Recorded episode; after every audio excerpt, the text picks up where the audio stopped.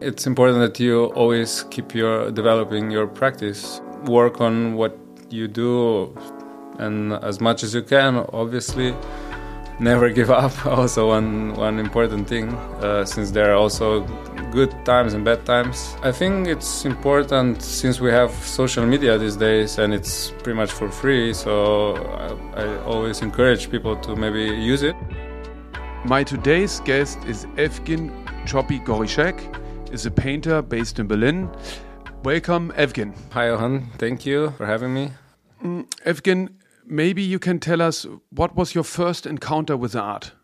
I would definitely say since I was a child already, but maybe I got a bit more interest in my teenage years when I was, I would say, like 15, 16. Uh, my teacher in school encouraged me a bit more, and uh, yeah, and then became more and more and more. So it was really like art school lessons. Uh, yeah. I mean, it was still the normal school before going, before deciding in what direction to go, but uh, I didn't know really, and uh, my teacher, yeah, just she encouraged me to go to do art, and at the time I found it interesting already, and but I think I was always attracted more from art from the streets, from graffiti and uh, things I saw on the streets, but yeah, that was I would say the the first time the early early stages. So maybe you can tell us where you're from.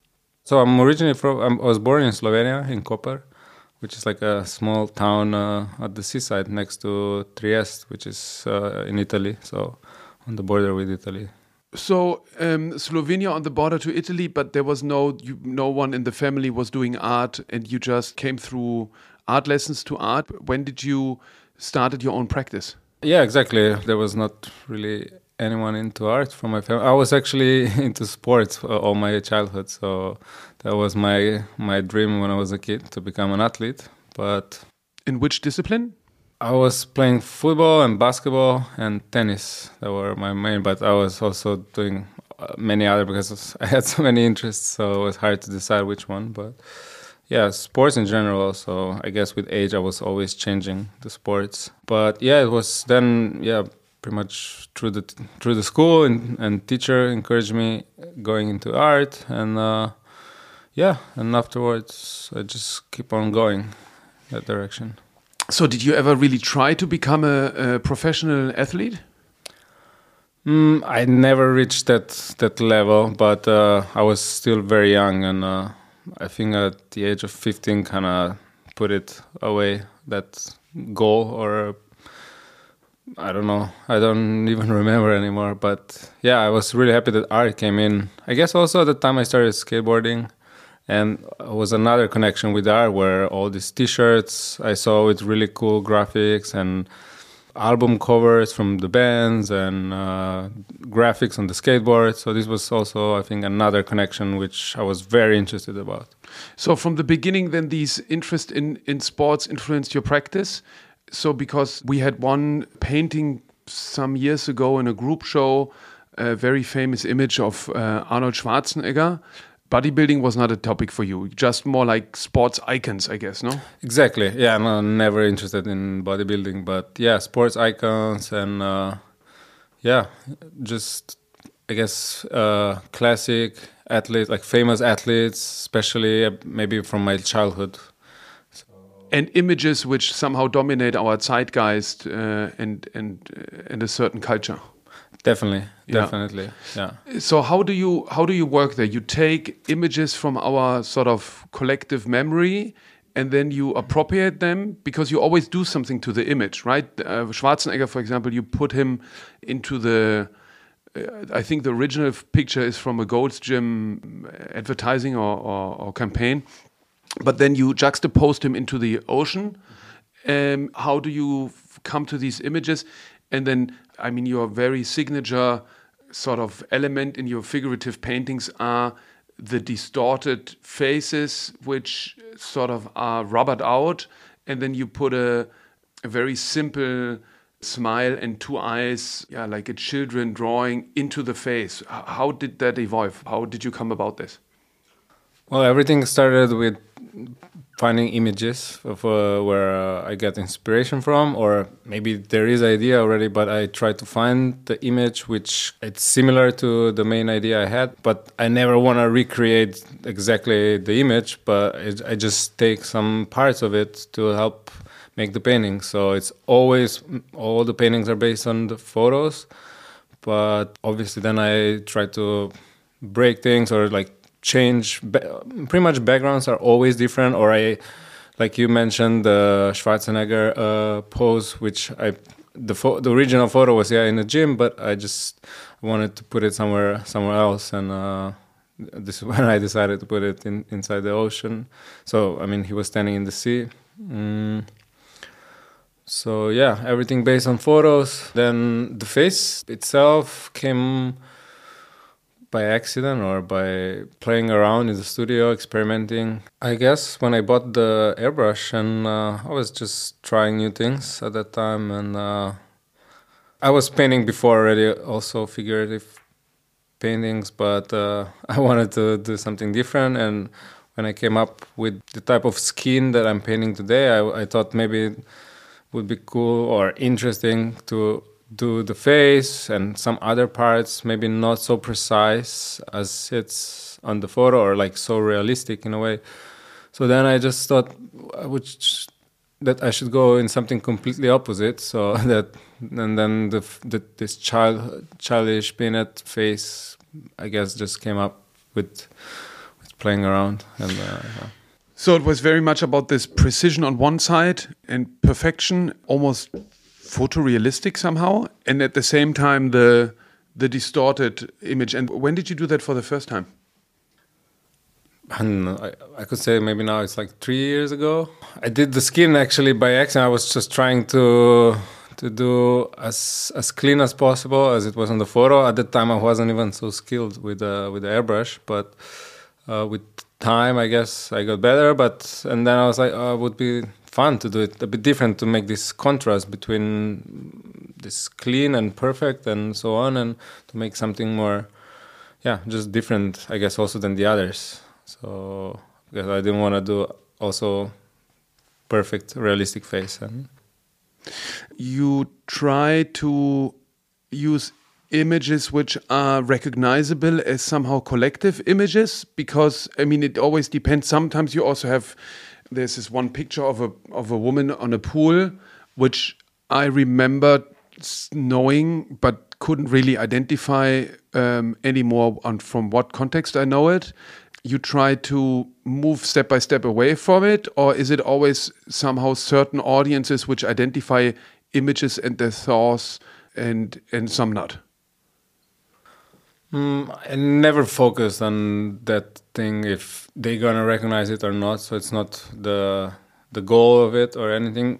Pretty much already with doing the faces I'm doing, I, I never clarify who's the person who the person is on the painting, but I guess sometimes I just take such a iconic image or I based on an iconic image that people recognize it.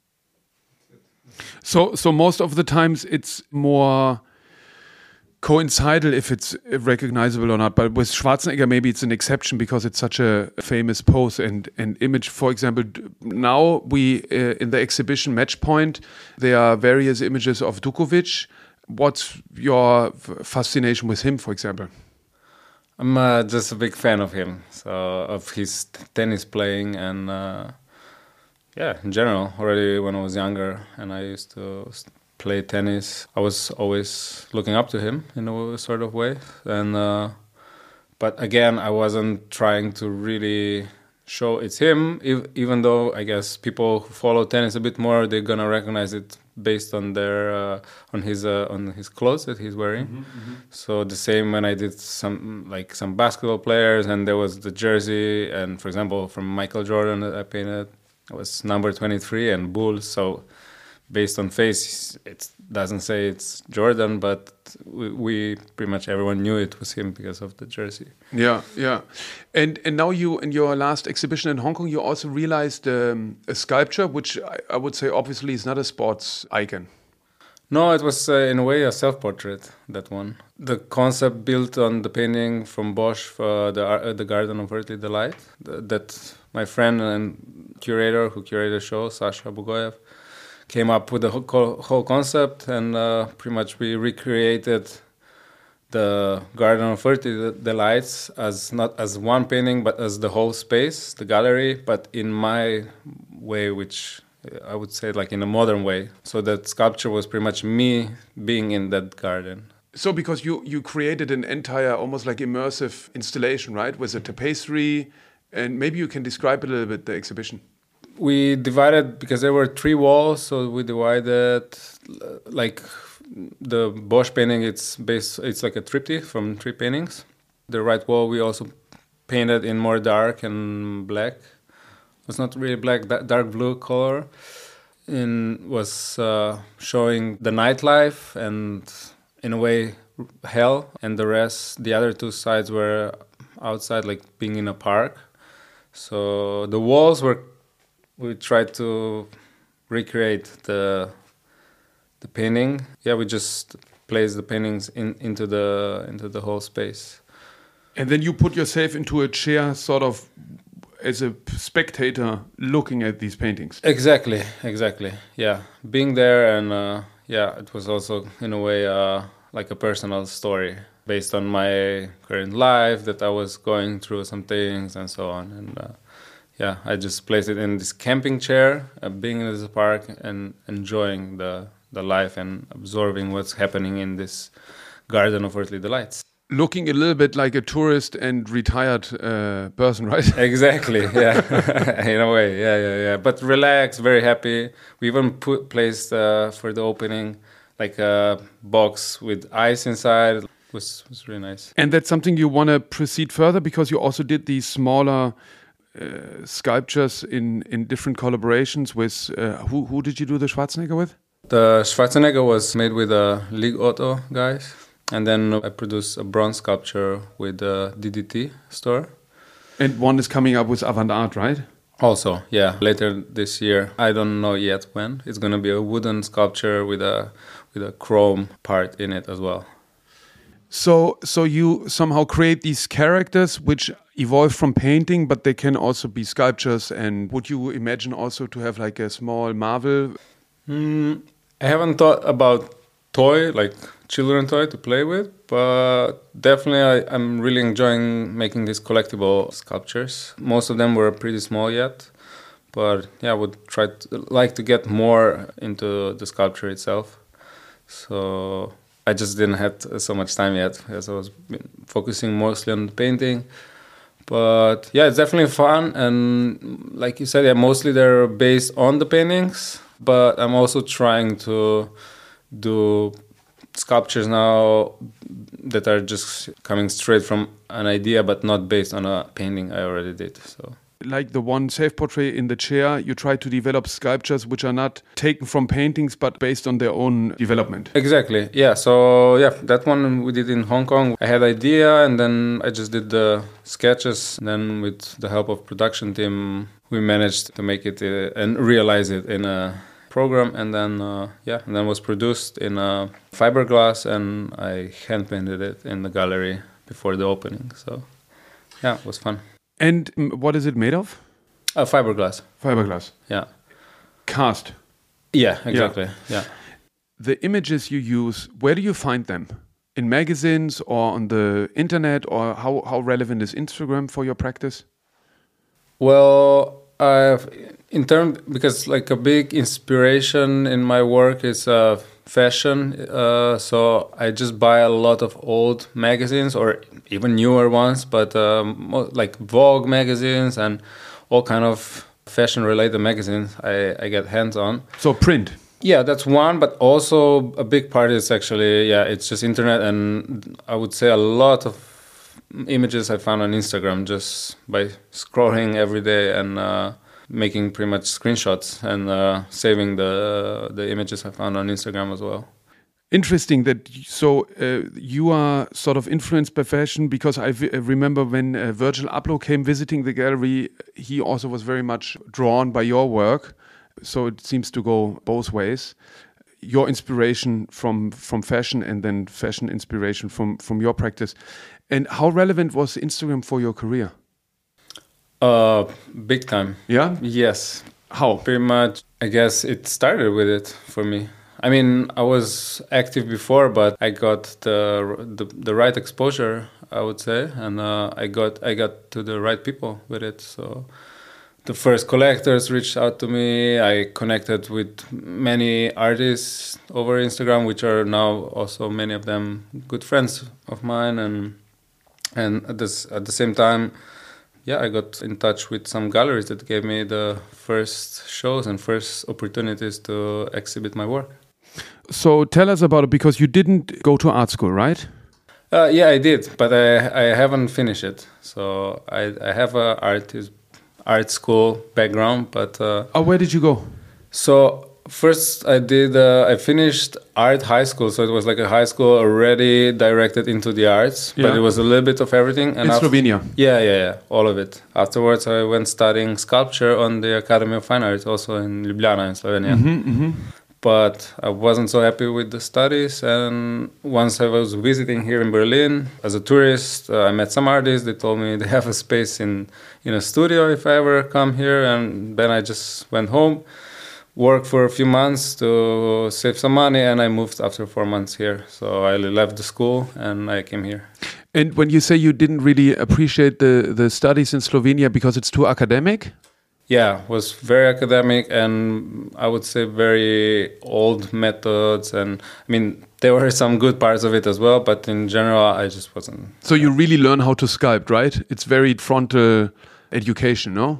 Yeah, yeah. I mean, Nude studies, yeah, exactly. Yeah. Mm, pretty much all the time nude studies. yeah, and physiognomy of the body. I mean, it, it helped, no, in your For sure. for because sure. it's one thing to appropriate an image but because you twist it right it's important i think to mention that you take images which exist but you do something to them you don't sort of project them on a screen and take them one to one you always somehow juxtapose the figure into a new landscape or in, into a different environment and you also change the the angle the figure is viewed no Uh, also, yeah, yeah, for sure. I mean, was uh, to get to know the space uh, and uh, the the the plastics and uh, of uh, of not just the body but also other objects and to understand how how the shadows and the lights and I think it gave me still a lot of a lot of knowledge and uh, but the most what I was mostly interested was uh, to know new materials, how to make casts, how to I don't know work with iron, with concrete, and uh, unfortunately I didn't get to the bronze part, but I'm I'm now into it. So yeah, it's was, it was very interesting. how did it take off so you were sharing your practice on on instagram and then people started to reach out or how, how did it Uh, actually, I was already living here. Yeah. Uh, I mean, living. I just moved, so uh, it was a few months uh, because I moved before pandemic in October. So then, what I think was in March, the everything locked down. And yeah, I, I, I guess at that time people was, were spending more time on social media, and so I tried to half of the day spent painting, and the other one just being on social media and trying to connect, share my work, and. There were a lot of kind of like open calls at that time. I remember that you could submit some work and uh, they then were selecting and there were winners and I don't know. And then you got some digital virtual shows and so on. Uh, through that, I also found Annika Maya. Yeah. She was doing the dog painting series and uh, I, I sent her mine. I did it because I saw it and then she posted it. And I guess, yeah, but I just got at that time some i think some collectors were reaching out and uh, i saw a few paintings at the time. I was so happy because i, I could paint the rent and uh, when annika curated the show you were in with schwarzenegger. That was after your solo show with duve no? Yeah exactly. Yeah. that was just after it. And how did duve come along also through social media Actually, it's a funny story. Uh, I mean, I met him before, but he was visiting some studios in New York, and an artist and friend of mine, Hunter Potter, who was also in the group show here. Oh, true, that, yes, Uh, mhm. Annika curated. same interest also with the faces somehow no Yeah, exactly. Yeah, like the cartoonish A bit, yeah, Yeah. exactly. So Duve was at his studio and he was telling him, "Hey, you should uh, check this artist from Berlin." and then, uh, yeah, he he kind of How Duve told uh, Hunter about your practice? no opposite around. Opposite. Hunter was Told told, him. So Ah, okay. and then Mhm. yeah, he he reached out and Yeah. afterward. And and when Virgil came and and posted this picture, did that had an impact? A very big one. Oh yeah, tell me about it. Yeah. So I mean, I got uh, a lot, a lot of uh, attention after that one. So I think this was one of the most important things that happened to me in a way that uh, yeah, it, I- I got a lot of attention from other artists. For example, the day after that photo came out, uh, Takashi Murakami started following me Interesting. and um I guess also like some other people from the fashion world, and yeah, it, it opened a lot of new doors for me. Interesting. Yeah, funny because sometimes these things are also quite coinc- coincidental because Virgil came visiting me. We had some plans for a metaverse and he wanted to create a show here of African American artists and then we were sort of fooling around in the in the showroom mimic the pose of Schwarzenegger in front of your painting and it was actually a funny situation because Virgil came uh, visiting. My eyes are uh, pretty bad, and it was funny because my teenage kids are more annoyed with my uh, practice than they enjoy it. But because Virgil was coming, they were finally somehow sort of ah okay, then must be something of relevance what what their father is doing. And then we were sitting in the kitchen, and my daughter was very upset with me because I didn't see we had like some jam, jam left on the on the table. But then they noticed that the discussion was more theoretical and and disappeared. But it's interesting how these dynamics changed. When you look back, I don't know, 20 years in art career did not have these sort of leverage elements. Um, so, so what other measures you could relate back to that? Mm, I guess it, they were just starting like coming more and more projects in. So for me, uh, Directly connected to this, you think? I guess with time, not just after it, but f- also, for example, High Snobiety when they did Oh yeah, they wrote a big piece on you. Yeah. They wrote a big thing on me and then invited me to be part of the, this thing that was called Berlin Berlin. Yeah. and uh, I mean, just helped me get a lot of exposure, which I think uh, was very important for for other projects. So it was just connecting thing like all together. As this thing brought another thing, and this thing brought to the other thing. So it went like, and it went pretty fast, which was very interesting for me. If I look back three years ago, I was still doing other jobs to support. Uh, what did you do? the last thing I was uh, working in a dumpling place here in Berlin. Oh yeah. Yeah. So in a kitchen and occasional other smaller jobs. You ever worked for another artist? No, never. No. I actually never even wanted to. Oh yeah. Why not? I don't know. I thought because when I had time, I wanted to do my own art, and I just maybe also I haven't gotten really opportunity. Oh yeah. Okay. So not be interfered with other practice. Just you need some job to do. Yeah. Make money and then focus exactly. on the studio that practice. was mine. Yeah. Yeah. That's how I try. Although I I find it interesting as well to learn new things and so on. But Yeah. Yeah, but in, in Slo- it's also in Slovenia not the how's the system in the art school? You have like artist professors, Yes. uh, but are they practicing artists or not so Uh, much?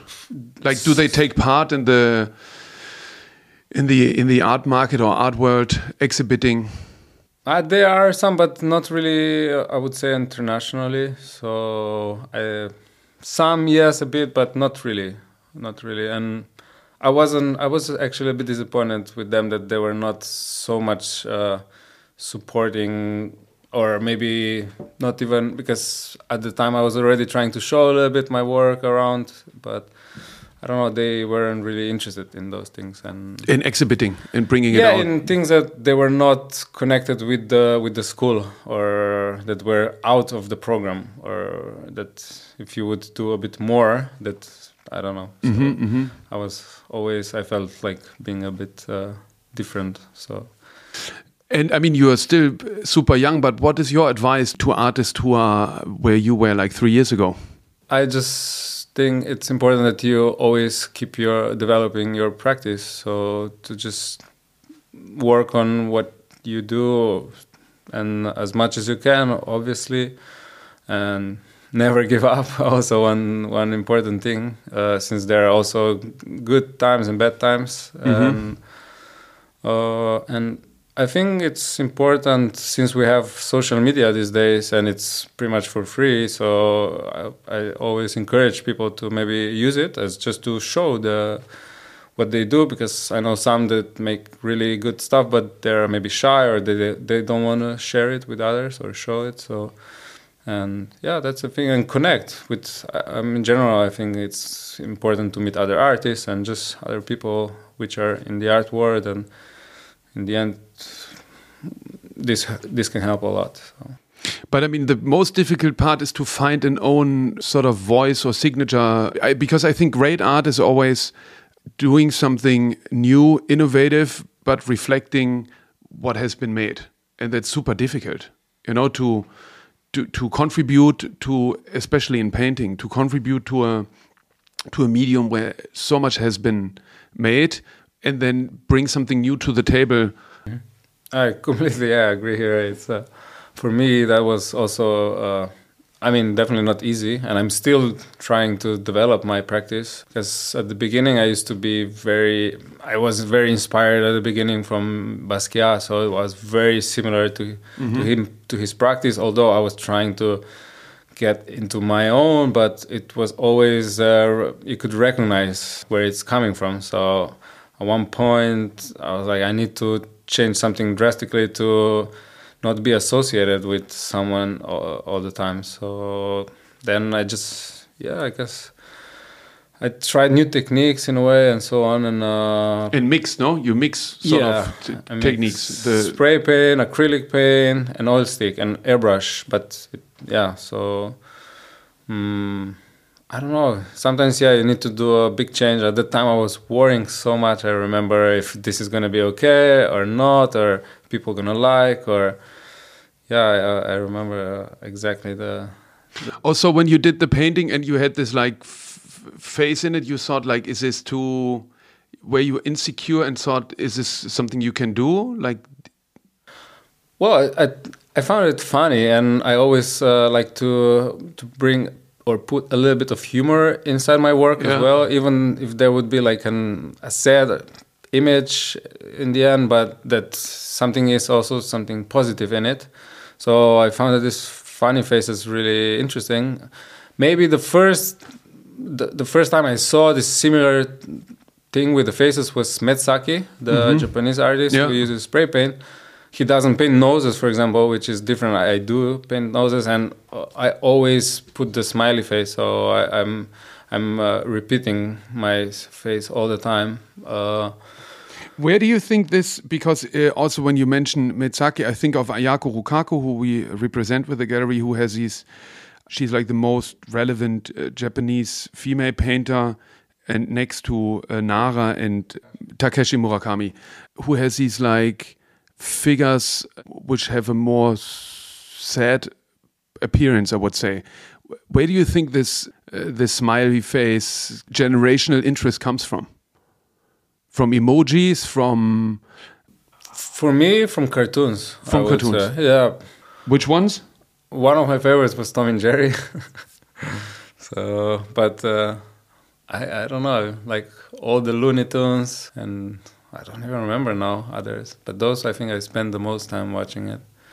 So it was always some fun in it. So and I think it's it's nice when something makes you laugh in a way.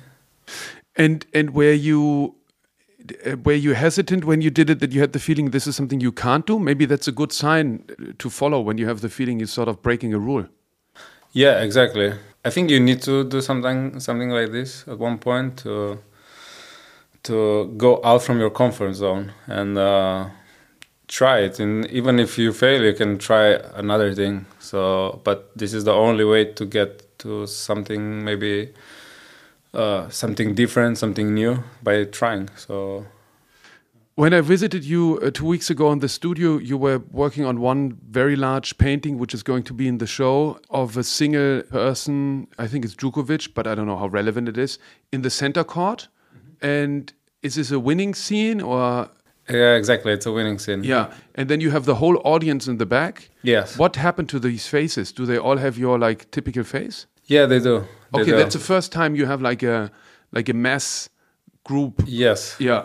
The the thing is, you have to really go close to see them. From far, you don't really recognize see the the, the faces. So Blurry sort of. It's a bit of blurry. Yeah, Yeah, exactly. yeah. I also airbrushed it a bit uh, with the whites. That the focus is on the main figure, which Mm-hmm. is Djokovic, and there is another player on the left side behind the net. So yeah, but it's first time that there are so many so many faces or uh, people on, in a work.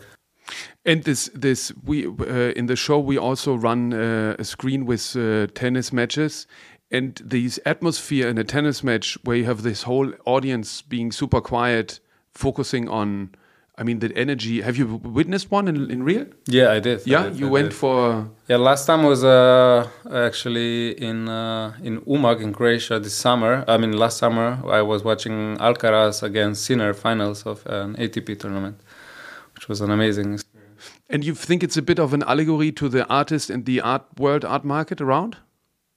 Yeah, could be. It's uh, very unpredictable Yeah. in a way, and uh, there is always there's silence, and sometimes some people shout at the same time, and And also it changed, no? It used to be a total sort of more high society elitist game and it became more of a, an open sports from uh, different elements from society taking part in it, no? Yeah, exactly. It's reachable for all kind of different people. Yet, uh, which is great. It's amazing, and uh, yeah, I think it's developing more and more, and uh, I think that's great. And what's your, what are your next uh, like what's your next um, focus where you want to move to um, and and topics you want to deal with? Uh, I would definitely like to explore a bit more the the, the topic of sports in general. So now we, we're we're gonna show tennis here, and obviously I would like to do even more things with tennis since it's my my biggest passion, a, a, a part of art. More tennis, but also other sports in in general. And then another topic I haven't done yet, and I have interest in. It's also cars. So connected with the with the cars and uh, classic cars, newer cars. Uh, but yeah, that's another topic I would like to. And you mentioned your influences from from fashion. Have you explored or worked on fashion collaborations? Is this something you're interested in? Yeah, very much actually. I did one, but was not really so much creatively. Was not so much coming from my side. They just use images of my work, but older work, uh, to. Uh, to recreate, actually, they did a whole collection. It was I think forty six different. Uh, who did it? uh, it's called INX. X. It's like a, uh, it's a Chinese streetwear brand. Like skater brand. Yeah, more Yeah. or less uh, for younger generations. But definitely, um, I would like to do more. And uh, we started to talk with Casablanca brand uh, to maybe make a smaller capsule collection, which supposed to happen actually for Miami Art Basel in December, but due to some uh, reasons we didn't manage yet. So I hope maybe this year we can we can do that collaboration together. For König Souvenir, now you, now you created. A print which is going to be also hand finished by me. So what, what's the motive going to be? It's actually one of the paintings. It's the girl hitting a forehand, and uh, the I'm gonna hand finish the tennis ball with oil stick. Oh, cool. This time not the face, this time the ball. Exactly. Yeah. Are you fascinated by sports also because of the competition? Are you competitive?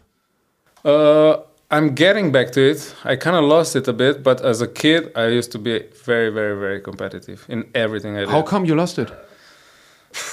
I, I guess with when I started skateboarding because there was it's not so competitive thing. it's Ah, more about support and about Spending time together. Exactly. Mm-hmm. It it was uh, completely different than, for example, before basketball when we wanted to win. It always was about Mm-hmm. winning with with the competitive sport. But it's, then here I learned that maybe it's not just about winning, but it's more about having fun and being with the with the right people around. Ah, yeah, interesting. Because you think the art market is very competitive? I don't know. I don't. I don't find it actually. No? That, that much. I'm sure there is at some point, but I, I never see it that way. So because I'm, I'm not. I don't feel I have to compete with someone. Yeah. I just try to do my best, and then uh, and then depends from the others. But, Yeah, yeah. Yeah. Cool. Super. Thank you, Evgen. I very much look forward to the show and uh, also um, when taking a break from the show to watch some um, uh, tennis games. yeah, exactly. Thank you for having me. cool. Thanks.